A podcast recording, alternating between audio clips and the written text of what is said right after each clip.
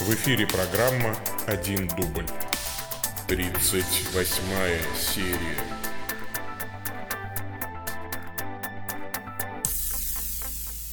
Во имя Отца и Сына и Святого Духа. Аминь. Привет, дорогие мои слушатели. Сегодня у нас 11 июня 2018 года, московское время 11 часов 38 минут.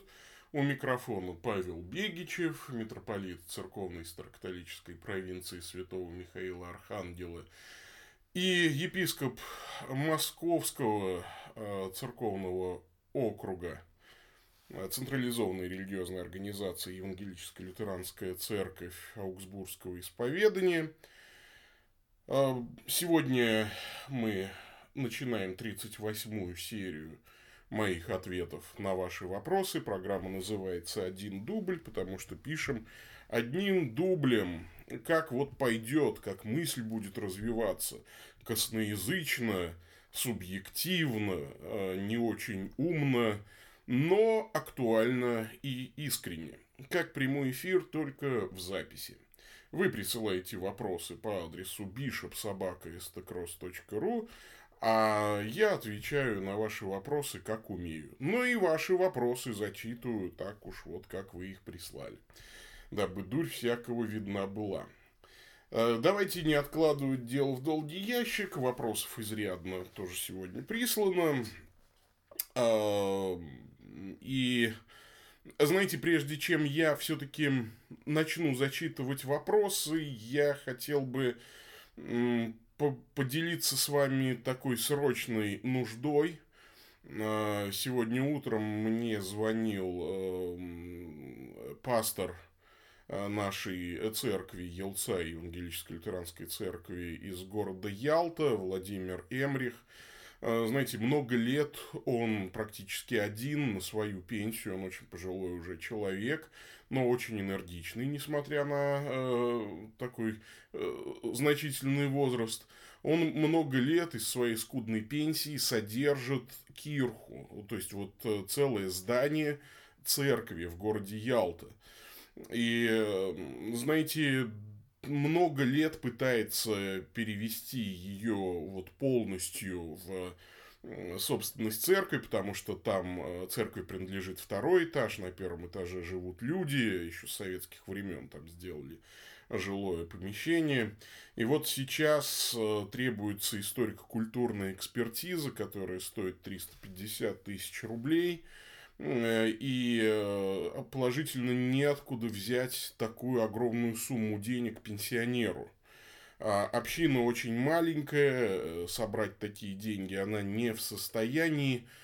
И я тоже не знаю, откуда я могу взять вот эти деньги, а, кроме как надеяться на Бога и на чудо, и надеяться на вас, дорогие слушатели – всегда вот есть реквизиты для пожертвований а, вот в описании к этому аудио.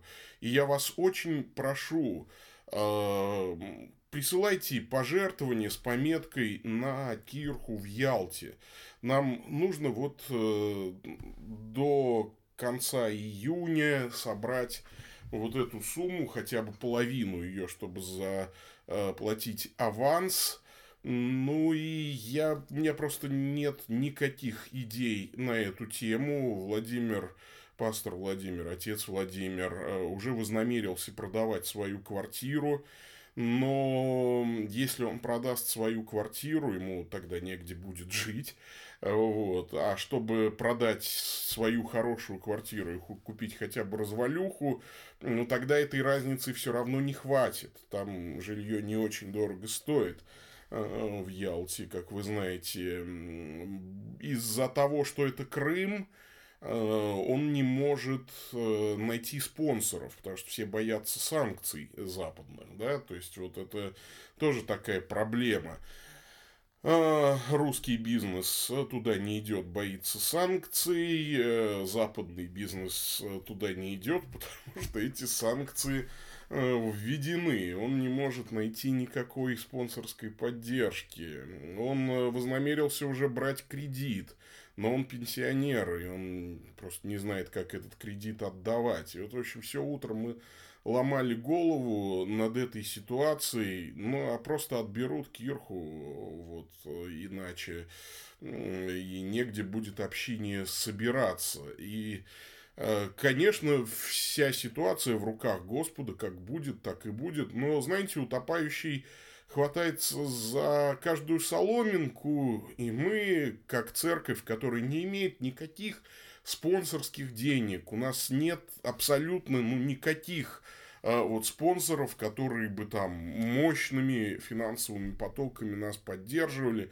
Мы всегда были церковью вот такой нищей, на самоокупаемости, на полном доверии Господу. Вот не так давно мы с вами собрали 90 тысяч на э, московский приход, на вот решение вопросов со штрафом московскому приходу. Э, я благодарен вам бесконечно. И вот если сейчас мы поможем ялтинской общине, но это будет тоже чудо от Господа. И каждый из вас, кто пожертвует какую-то хотя бы сумму, ну, непременно на небесах за это получит награду, а может быть даже и здесь на земле уж. Эм, это точно, ни один рубль ваш не пропадет в туне. У Господа все такие движения души, ну, записываются. Только, пожалуйста, присылайте пожертвования с пометкой на кирху Э, в Ялте, ну или просто на Ялту. Вот. Такая у нас сейчас просьба и молитвенная, и э, такая вот просьба о пожертвованиях. Ну а теперь э, к вашим вопросам. Э, Иван Шульга интересуется, возможно, ударение как-то по-другому, может быть, Шульга, я прошу прощения заранее за свое невежество – вот. А, значит, пишет он и интересуется следующим вопросом. Приветствую, Ваше Высокопреосвященство. Благодарю за ваше служение программы ЧПИ, один дубль и экспресс-экзигеза. Имею прекрасную возможность знакомиться с вашими публикациями. А, прошу прощения. У меня продолжается сезонная аллергия, перемежающаяся простудами. А, вот, простите. Спасибо, Иван, за добрые слова. Кстати, у всех есть эта возможность, и слава богу, что она есть. В вашем телеграм-канале в записи от 6 июня э, в контексте пояснения, что такое богопознание, вы рекомендуете изучать богословие и рассматриваете это как начальный этап процесса. Если мной неправильно понята мысль, пожалуйста, поправьте. Возможно, я неуклюже выразился. Это не начальный этап процесса, это, собственно говоря, часть процесса. Другое дело, что изучение богословия не является, ну, как бы всем процессом богопознания. Это неотъемлемая составляющая часть процесса богопознания, изучения богословия. Можно ли рассматривать обучение в детской и воскресной школе как изучение богословия? Да, конечно, можно. Требуется ли верующему человеку обязательно проходить обучение в христианских учебных заведениях по богословским дисциплинам? Нет, не обязательно, можно заниматься самообразованием, хотя очень желательно и получать формальное образование, если у вас есть такая возможность. Ну, например, вы молоды, полны силы, и у вас ну, есть деньги для такого э, experience а, для такого опыта. Что вы можете рекомендовать для такого обучения? Вот нужно читать отцов церкви. Я, э, это особенно вот касается нашей такой неопротестантской братьи. Э, нужно читать оригиналы. Вот книжки по истории церкви. Вы знаете, я прочитал, наверное, за свою жизнь, ну, я много учился богословию, и иногда там был курс истории церкви, и нам иногда давали учебники. Ну, то есть, я прочитал около 20 книг, наверное, там, по истории церкви э, за свою жизнь. Ну, не так много, 20, да, ну, ну что-то, наверное, около этого. А, э, знаете, а потом как-то ну, лет пять назад меня проперло на то, что хватит читать вторичные источники, учебники по истории церкви, надо знакомиться с первоисточниками. Я начал читать самих отцов церкви, не об отцах церкви, а самих э, отцов церкви. И, знаете, история церкви э, вдруг заиграла совершенно другими красками. Вот. И это ни с чем не сравнимый опыт. Собственно говоря, богопознание, оно складывается из твоего личного изучения богословия, вот. Во-вторых, из изучения опыта предыдущих поколений, только реального опыта, а не осмысления их опыта кем-то из современных авторов. Вот. Э, то есть, первоисточники надо читать. Ну и третье, это личная, скажем так, э, ну, молитвенная жизнь, если так вот по-простому сказать. Да, это личное общение с Богом. Вот богопознание из этих трех Э, составляющих, мне кажется, складывается. И даже еще четвертое, ведь надо на практике воплощать э, что-то из заповедей, да, то есть заповеди Господней в Новом Завете. Эм, ведь э, именно тогда мы тоже познаем Бога, когда исполняем то, что он э, сказал. Вообще о богопознании э, много написано в первом послании Иоанна. Вот тот от Бога, знает Бога там, и так далее. Кто слушает нас, любит братьев, кто верует э, правильно. Там. Ну, то есть, перечитайте первое послание Иоанна Богослова, и мне кажется, что теория богопознания – вот, э, во всяком случае, будет вами усвоено. Вот такая ситуация. С уважением, Иван, город Брянск, Брянская область. Спасибо, Иван, за вопрос. Пойдем дальше. Э, Тимофей Прокопович интересуется. Мир вам, Владык Павел. Благодарю вас за ваше служение в очень удобном формате проповеди, ЧПИ, трансляции проповедей. Благодарю и за рубрику «Экспресс-экзегетика», ну, «Экспресс-экзегеза» только, которая ободряет, предлагает свежие, интересные мысли и рассуждения. Спасибо вам, кстати. Я с «Экспресс-экзегезой» стал что-то пробуксовывать в последнее время. Вы уж меня простите, перестала быть рубрика это ежедневной. Ну, просто навалилась уже усталость. Хочется какие-то паузы взять. Ну, поэтому иногда пишу, иногда ну просто нет ни времени, ни сил, что называется, сесть. Не заставить себя, хотя надо, конечно, надо, не дня без строчки, как э, говорил нам Юрий Олеша. Если я не ошибаюсь, по-моему, Юрий Олеша. Поправьте меня, если я не прав. Так, э, значит, пусть Господь укрепит и поддержит. Спасибо вам, Тимофей, дорогой, спасибо. Вот такие все добрые, слушайте, как же это здорово, когда у нас вот такое какое-то общение с вами, вот э, в уважительном абсолютно ключе. Слушайте, вот это просто именины сердца. Спасибо вам. Правда, вот всем, кто пишет, э, вы просто вообще потрясающие, конечно. Вопрос у меня короткий. Можно ли христианину ради поправки здоровья заниматься йогой, не принимая философию, а просто выполнять физические упражнения? Или все равно это несет в себе оккультные подтексты и влияние? С уважением, Тимофей. Знаете, я разговаривал э, на эту тему с брамином, который практикует хатха-йогу очень э, серьезно и владеет одним из центров, э, который оказывает населению услуги по Э, значит, йоги. И вот я ему задавал этот вопрос, потому что вопрос часто, на самом деле, этот задают. Э, у нас был очень честный такой разговор. Он когда-то был христианином и увлекся вот индуизмом, но и отступил от Христа. Он отступник такой. Христианство его было неглубоким, но, тем не менее, вот э, такая беда с ним произошла, поэтому он знает дискурс, скажем так, вот протестантских, э, даже неопротестантских, он был харизматом, э, значит, э, христиан, он владеет этой лексикой, то есть понимает, о чем идет речь, и, ну, вот, мне было интересно с ним поговорить. Он, правда, испытывал некоторую неловкость в общении со мной, но не суть. вот я ему задал этот вопрос. А, ну, вот, бывает ли йога без э, философии, без учения и так далее. Он немного покривился на этот вопрос и сказал, что шарлатанов, конечно, очень много.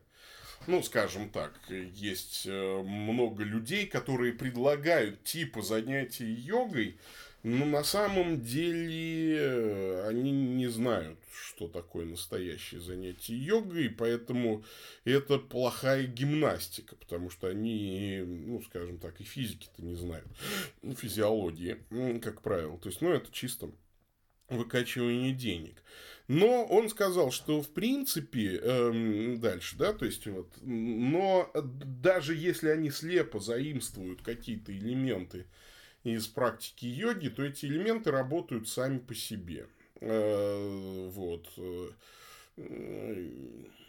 И я вот задумался, я, кстати, не ожидал от него такого ответа. Он говорит, что если человек, да, вот придет ко мне и, скажем, ну, скажет, что я не принимаю вашу философию, я христианин, но я без дураков буду заниматься йогой, чисто вот как физическими упражнениями, он рано или поздно станет индуистом, потому что йога работает именно... Ну, то есть, как бы, эти физические упражнения вот так были составлены для того, чтобы особым образом настраивать ум, настраивать э, тело к принятию вот этих энергий, космических энергий, которые там пробуждают кундалини, которые и так далее. вообще, я думаю, что ну, на самом деле, это вот ведь странно для меня, да, ну, почему обязательно йога? Ну, слушайте, ну что, закрылись уже фитнес-центры, что ли, я не понимаю. Вот э, почему обязательно нужно пойти туда, где написано йога? Это все равно, что устраивать коворкинг, да, там, ну, то есть, э, в, в языческом храме, там, да, там, ну, то есть, вот ты сидишь, с компьютером, работаешь на аутсорсинге, работаешь удаленно, да, там, то есть вот, и вместо того, чтобы пойти в коворкинг-центр, ну, там, где есть розетка, стол удобный, ты пойдешь в языческий храм, где вокруг тебя будут ходить жрецы, совершать э, там жертвоприношения какие-то, ну, а еще тебе скажут там, ну, там, ты как-нибудь тоже вот поклонись, там еще что-то. Ну, то есть, я не понимаю, ради чего вот это вот. Э, то есть, э, если Писание говорит, не помяну даже имен вот чужеземных богов устами моими, зачем мараться? То есть, вот э, если можно удержаться от этого, если можно держаться от этого подальше, то почему бы не держаться от этого подальше? Займитесь лечебной физкультурой. Кабинетов ЛФК до, до, до полна, мне кажется, в э, любом городе. И это дешевле стоит, чем вот это вот э, йога. Я, честно говоря, не понимаю.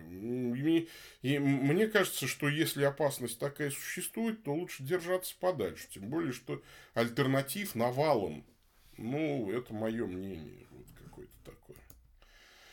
При том, что сам я, конечно, в свое время занимался сахаджа-йогой. Там, правда, не было и нет, и не существует Э, каких-то физических упражнений, иначе я был бы строен, э, молод и здоров, там, да, наверное. Ну, я по-прежнему стар, болен и угрюм. Вот, только... Да, прошу прощения. Только Христос поддерживает меня и вселяет в меня оптимизм и благодатью таинств своих преображает тело мое. А, не в тело спортсмена, но в то его славное тело, которое а, откроется после воскресенья. Пойдем дальше. А, пишет нам служащий. Здравствуйте, Ваше Высокопреосвященство. Пишет вам служащий. Ну и три вопроса традиционно у него. Иоанн 2.4. И Иисус говорит ей, что мне тебе, жена, еще не пришел час мой. Далее по тексту Мария как бы догадывается, что Иисус хочет сделать, и дает соответственное наставление служителям при свадьбе, и тут же Иисус дает распоряжение наполнить водоносы и так далее. Как правильно понять взаимоотношения Марии и Иисуса в этой ситуации? Сказав матери, что не пришел час, он через несколько секунд или минут превращает воду в вино. Получается, что через несколько секунд этот час уже пришел, или, как я слышал в одной проповеди, Иисус хотел подчеркнуть, кто тут главный, что инициатива должна исходить только от него, и, скорее всего, поэтому он назвал ее здесь не мама, а женщина, или, может быть, есть еще какой смысл. Но на самом деле здесь не было никакого культурного такого ну, вот э, это не то же самое, что в нашей славянской культуре нам назвать мать женщиной. То есть, тогда это нормальное было ну, обращение. Ну, такое немножечко официальное, немножечко э, отстраненное. Но это как вот жена меня на людях может назвать владыка, да, там. Ну, то есть, потому что ну, понятно, что у нее есть и более нежные имена, наименования для меня, но они для других каких-то моментов. Так что здесь, э, конечно, Иисус э, говорит, что еще не пришел час его, но в этом-то и смысл, э, вот это одно из доказательств его божественности, что не он подчиняется часам, а часы подчиняются ему. Да, есть некий план, как вот у начальника. Начальник составляет план предприятия. Да, и э, чтобы предприятие успешно функционировало, нужно этого плана придерживаться. Но начальник имеет власть этот план изменить, если вдруг, э, ну вот, кто-то его об этом очень сильно попросит. Э, да, то есть и Христос поступает здесь как господин времен и сроков. Да, то есть и вообще это великий текст о господстве Иисуса Христа он э, таким образом показывает, что он здесь главный. И как раз э, в ответ на просьбу своей матери, э, вот, что он скажет вам, то делайте. И вот тут урок Богородицы Девы Марии, чтобы мы слушались Иисуса Христа и, и свидетельство о силе ее ходатайства. Даже, ну, то есть, вот, когда ну, то есть, вот это же, ну, это действительно великий текст о том, как молитва может изменить даже, ну, некий, некое течение времени, некий предвечный Божий план. Ну, то есть, это вот, это тайна, причем это все равно будет как бы э, в рамках этого плана. Ну, это потрясающий по глубине текст. Э, о молитве, о силе молитвы и о господстве Иисуса Христа. Иоанна 2.11. Так положил Иисус сначала чудесам в Канне Галилейской и явил славу свою, и уверовали в Него ученики так, э, потерялся, да, его, уверовали, уверовали в него ученики его. Имеется в виду начало чудесам именно в Кане, а в других местах они могли быть и ранее, или начало чудесам вообще. То есть, до этого момента и места он нигде чудес не творил. Нет, это специфический очень термин. Дело в том, что все остальные авторы Нового Завета используют для описания слово чудес два слова в основном. Это дюнамис и террас. Э, террас – это чудо, диво, ну, то есть, как бы нечто удивительное. Дюнамис – это скорее сила, проявление силы. Э, вот такое. А Иоанн использует слово «семеон», которое вообще правильнее бы переводить как «знамение». И в Евангелии от Иоанна семь знамений таких, ну, некоторые считают, что восемь, на самом деле не принципиально. А, вот. Эм, э, знамения, знамение его божественности, его мессианства. Не забывайте, что цель Евангелия от Иоанна, чтобы вы уверовали, что Иисус есть Христос, и веру имели жизнь во имя Его. Вот, э, то есть здесь Иоанн пишет о чуде э, в значении знамения мессианского достоинства Иисуса Христа. То есть он начал публичное служение со своими официальными знамениями своего мессианского статуса в Кане Галилейской, положил начало вот этому мессианскому служению. А до этого он мог, конечно, творить чудеса и так далее. Ну, то есть, э, но это не было, но те там чудеса, если они и были, они не были официальным началом знамени его мессианского служения. Ну, а как вот э, чудо, например, э, его, э, ну, его, я уж не говорю о чуде, чуде его чудесного рождения, там, воплощения, чудо э, его необычайной мудрости в 12-летнем возрасте. Ну, тоже же это чудесное проявление, да, когда дивились мудрости его старцы и учителя израильские. Ну, так что вот такая вот ситуация. Но официальные знамения его мессианства начались в Кане Галилейской. Дальше. Иоанна 8.56. Эм, третий вопрос. Авраам, отец ваш, рад был увидеть день мой и увидел и возрадовался. Когда возрадовался? Имеется в виду, когда тогда, во времена Авраама, пророчески видя будущие события, или возрадовался в тот самый момент, когда Иисус произносил эти слова. А, здесь существует консенсус патрум, все отцы церкви в один голос говорят, что поскольку вопрос этот был задан Иисусу на празднике Кущей, то Иисус возводит как бы и, ну, этимологию праздника Кущи, если можно так сказать, да, то есть генезис праздника Кущи к тому, ну, как, собственно, и евреи это делают, а, как бы генезис праздника Кущи восходит к жертвоприношению Авраама, к знаменитому жертвоприношению Авраама, когда Авраам возложил на жертвенник Исаака, и чудесным образом был яв, явлен, а, явлено жертвенное животное, которое было принесено вместо Иса, Исаака. И э, вот здесь Аврааму было дано э, э, знамение крестной жертвы Иисуса Христа.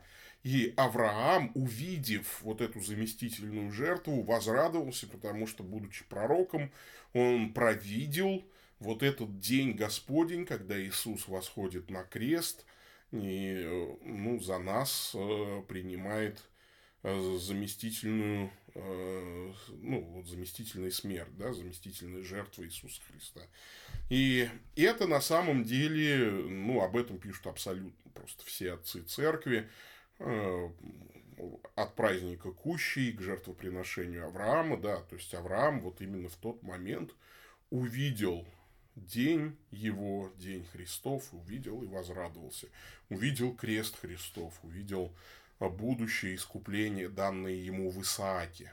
Ну, то есть, вот в семени его, в семени Авраамовом, который есть Христос, по посланию к Галатам, как мы это видим. Эм, пойдем дальше. Дальше мы пойдем. А, и, где у меня тут? Брат Марат интересуется. А, приветствую вас, Владыка Павел. Мира вам, здоровья и благополучия. Сегодня в Православной Церкви День памяти Первого Вселенского Собора, известного прежде всего осуждением марианства – Однако, кроме этого, собор установил 20 канонов, по одному из которых хочется услышать ваше мнение. Итак, канон 15. По причине многих смятений, происходящих неустройств, за благо рассуждено совершенно прекратить обычай, вопреки апостольскому правилу, обретшийся в некоторых местах, дабы из города в город не переходил ни епископ, ни пресвитер, ни диакон. Если же кто по сём определении Святого Великого Собора таковой что-либо предпримет – или допустит сделать с собой таковое дело, распоряжение да будет совершенно недействительно, и, пришедший, и перешедший да будет возвращен в церковь, в которой рукоположен во епископа или пресвитера или диакона. В комментариях к этому канону говорится о том, что во времена, когда он был принят, были следующие практики. Епископы, пресвитеры и диаконы могли самочинно переходить в другие города, где больше или богаче паства, где спокойнее – и так далее. Это вызывало смущение и беспорядки в церкви. Конечно, были случаи, когда служители переходили по просьбе поместных соборов или других собраний епископов. Это было нормально, потому что делалось для укрепления слабых общин. Смотря на современные христианские общины, я вижу, что служители ездят из общины в общину, выступают или посещают различные конференции, а на своих прихожан не остается времени.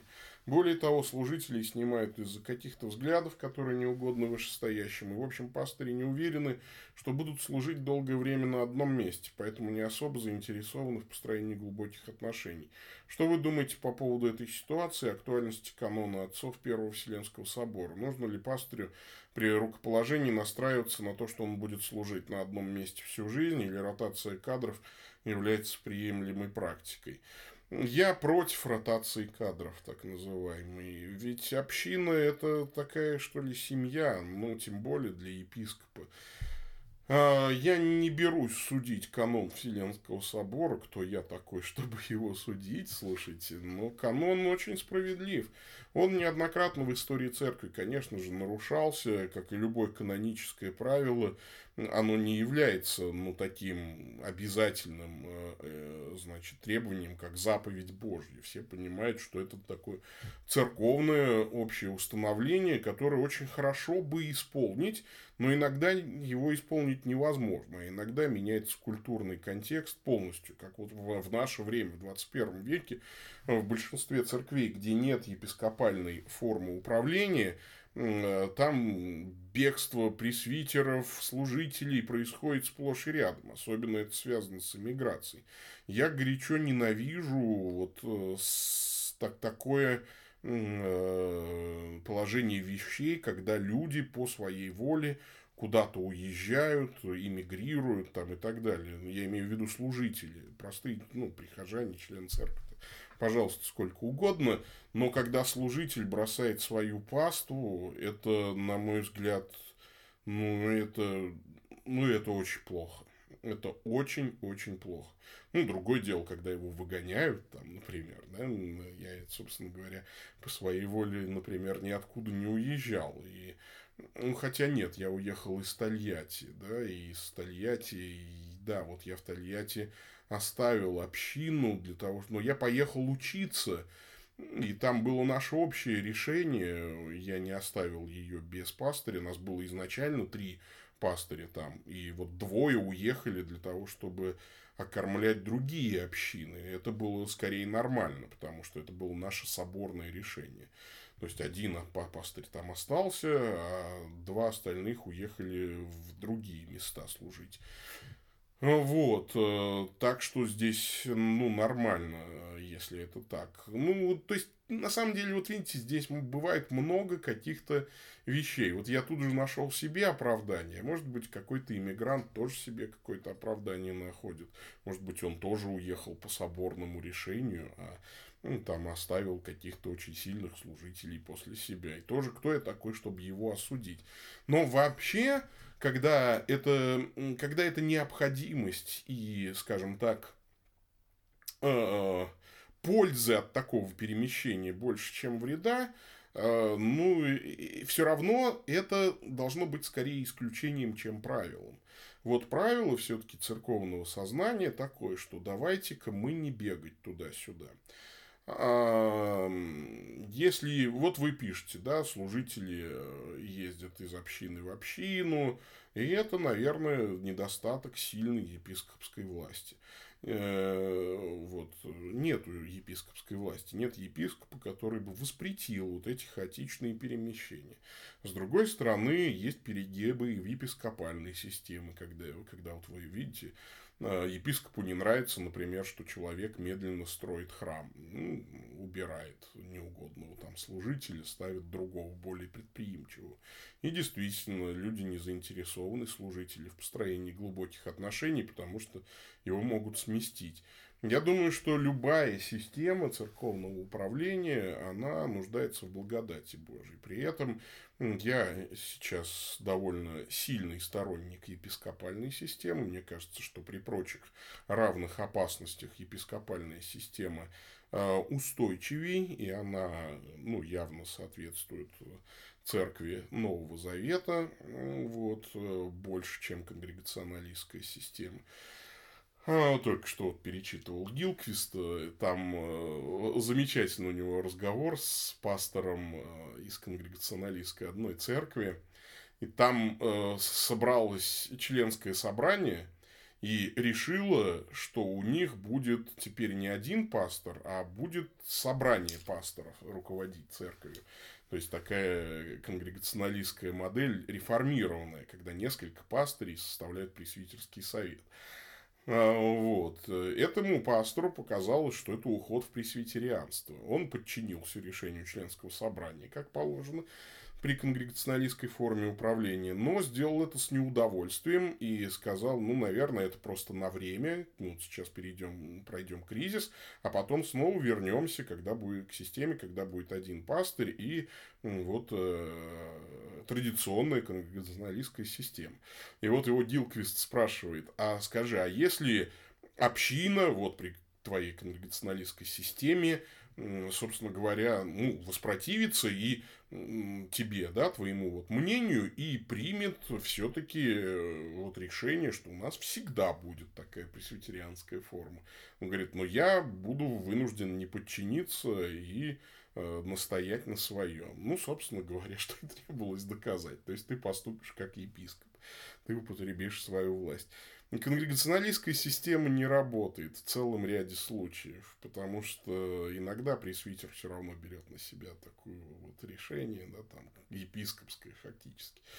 Ну, вот я здесь могу долго рассуждать э, на самом деле. Мне кажется, что ситуация с э, постоянным перемещением пастырей – это неправильная ситуация. Не случайно у епископа есть э, епископский перстень, который напоминает ему об обручении его с церковью. К тому же епископ отвечает за несколько церквей. Как же ему бросить их и уехать куда-то? Это должны быть какие-то очень серьезные резоны. Очень серьезные. Вот. Эм. Пойдем дальше. Второй вопрос немного связан с первым, но касается не служителей, а простых прихожан, в кавычках.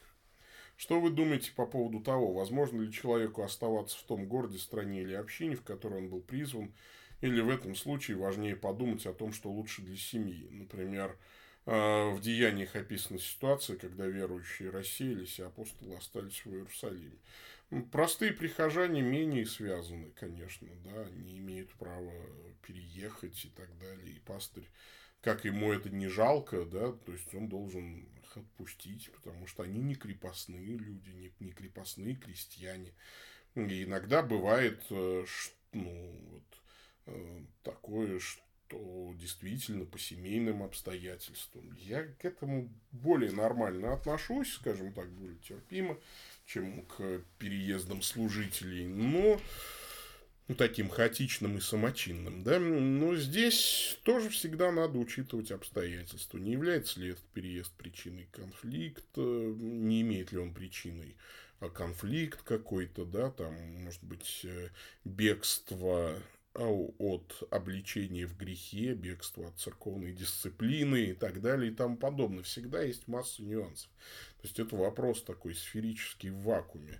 Сферический простой прихожанин в вакууме. На самом деле жизнь гораздо сложнее всех наших каких-то построений. Ну, вот как-то так я ответил на ваш вопрос. Ну и последний человек, да, последний сегодня э, письмо. Алексей Харин интересуется. Мир вам, Владыка Павел. Заметил ваша аргументация о возрождении при крещении. Некоторые интересные толкования текстов из послания к римлянам 6 главы и послания к галатам 5 главы. Э, хотел бы спросить, есть ли основания толковать слова о погружении во Христа Иисуса как водное погружение? Ведь все-таки, когда мы читаем о водном крещении, новозаветные тексты говорят о формуле во имя Иисуса. Даже Павел, говоря о водном погружении, употреблял подобную формулу в первом главе послания Коринфянам. А о духовном погружении в Сына Павел писал просто о погружении в Иисуса. Спасибо, храни Господь. Алексей, вот это вопрос из 19, 20, 21 веков. Если, ну, то есть он предполагает, что э, в Писании есть несколько видов христианских крещений. Одно из них духовное крещение, некоторые э, другое крещение водой. И вот эта традиция разделять духовное крещение и крещение водой, а, она э, ну, довольно поздняя. Она вот появилась только в эпоху такого американского ревайвелизма, когда люди, крещенные водой, а, отходили от церкви, А потом э, в результате собраний там доктора Таре или Дуайт Моуди э, искренне и так драматично, эмоционально обращались ко Христу, и вот это свое переживание называли духовным крещением, крещением духом. Дескать, водой мы в детстве были крещены, а вот теперь мы крестились духом или родились свыше. И э, на самом деле это вообще беда. Она вот принесла много путаницы и с пятидесятническим богословием, который стал трактовать крещение духом, э, значит, как отдельное от рождения свыше событий. То есть вообще три события. А потом еще появилось учение о четвертом событии, о крещении огнем. И вот это вот бесконечное дробление, эм, э, значит, крещений – скажем так, таких разных. Э, вот есть крещение водой, а потом крещение духовное в Иисуса, а потом крещение Духом Святым со знаменем иных языков, а потом крещение огнем как знак полного освящения и так далее и тому подобное. И крещением этим нет конца и края. Я не удивлюсь, если еще пятое какое-нибудь крещение скоро кто-нибудь выдумает и так далее. Это проблема дикого протестантизма, который считает, что он вот как бы вперв, впервые в жизни читает Библию и все время хочет э, открыть э, Америку и изобрести велосипед. Э, на самом деле, если мы читаем вот отцов церкви, никому из них и в голову не придет разделять крещение э, духовное, да, вот во Христа Иисуса и водное крещение. Один Господь, одна вера, одно крещение есть у нас такое понимание. Все мы одним духом крестились в одно тело. Да, что значит в одно тело мы, значит, крестились?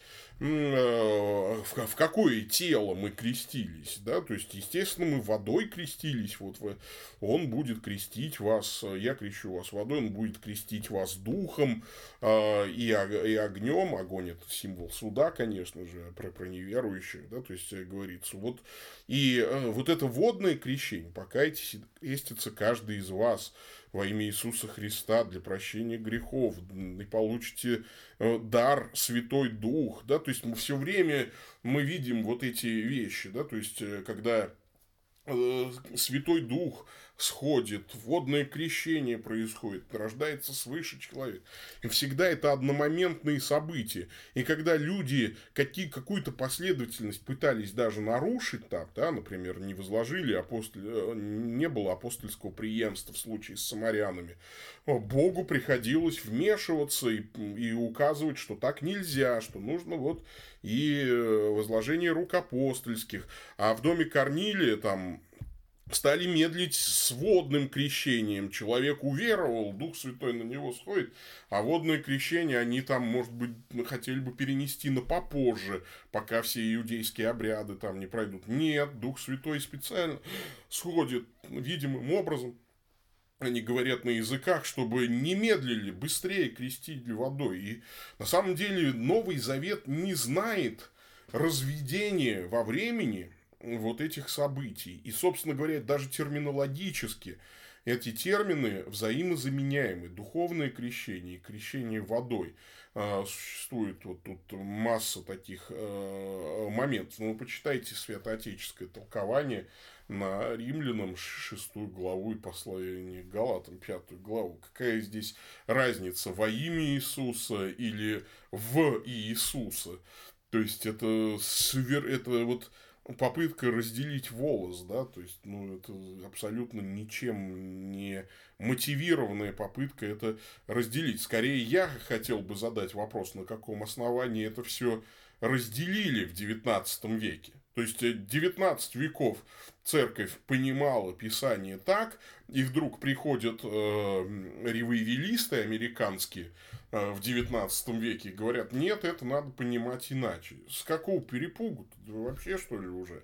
То есть, э, э, я э, думаю, что надо этому вопросу посвятить еще какое-то время, да, найти те тексты, которые объединяют вот все это дело, их на самом деле не так уж и сложно найти, объединяют и духовное крещение, и водное крещение явно, да, там, ну, то есть, но по образам даже, э, что значит во Христа крестившиеся, во Христа облеклись, ну, естественно, речь идет о воде, ну, о каком еще крещении, то есть, вы можете, ну, то есть, это исторически даже никак не прослеживается.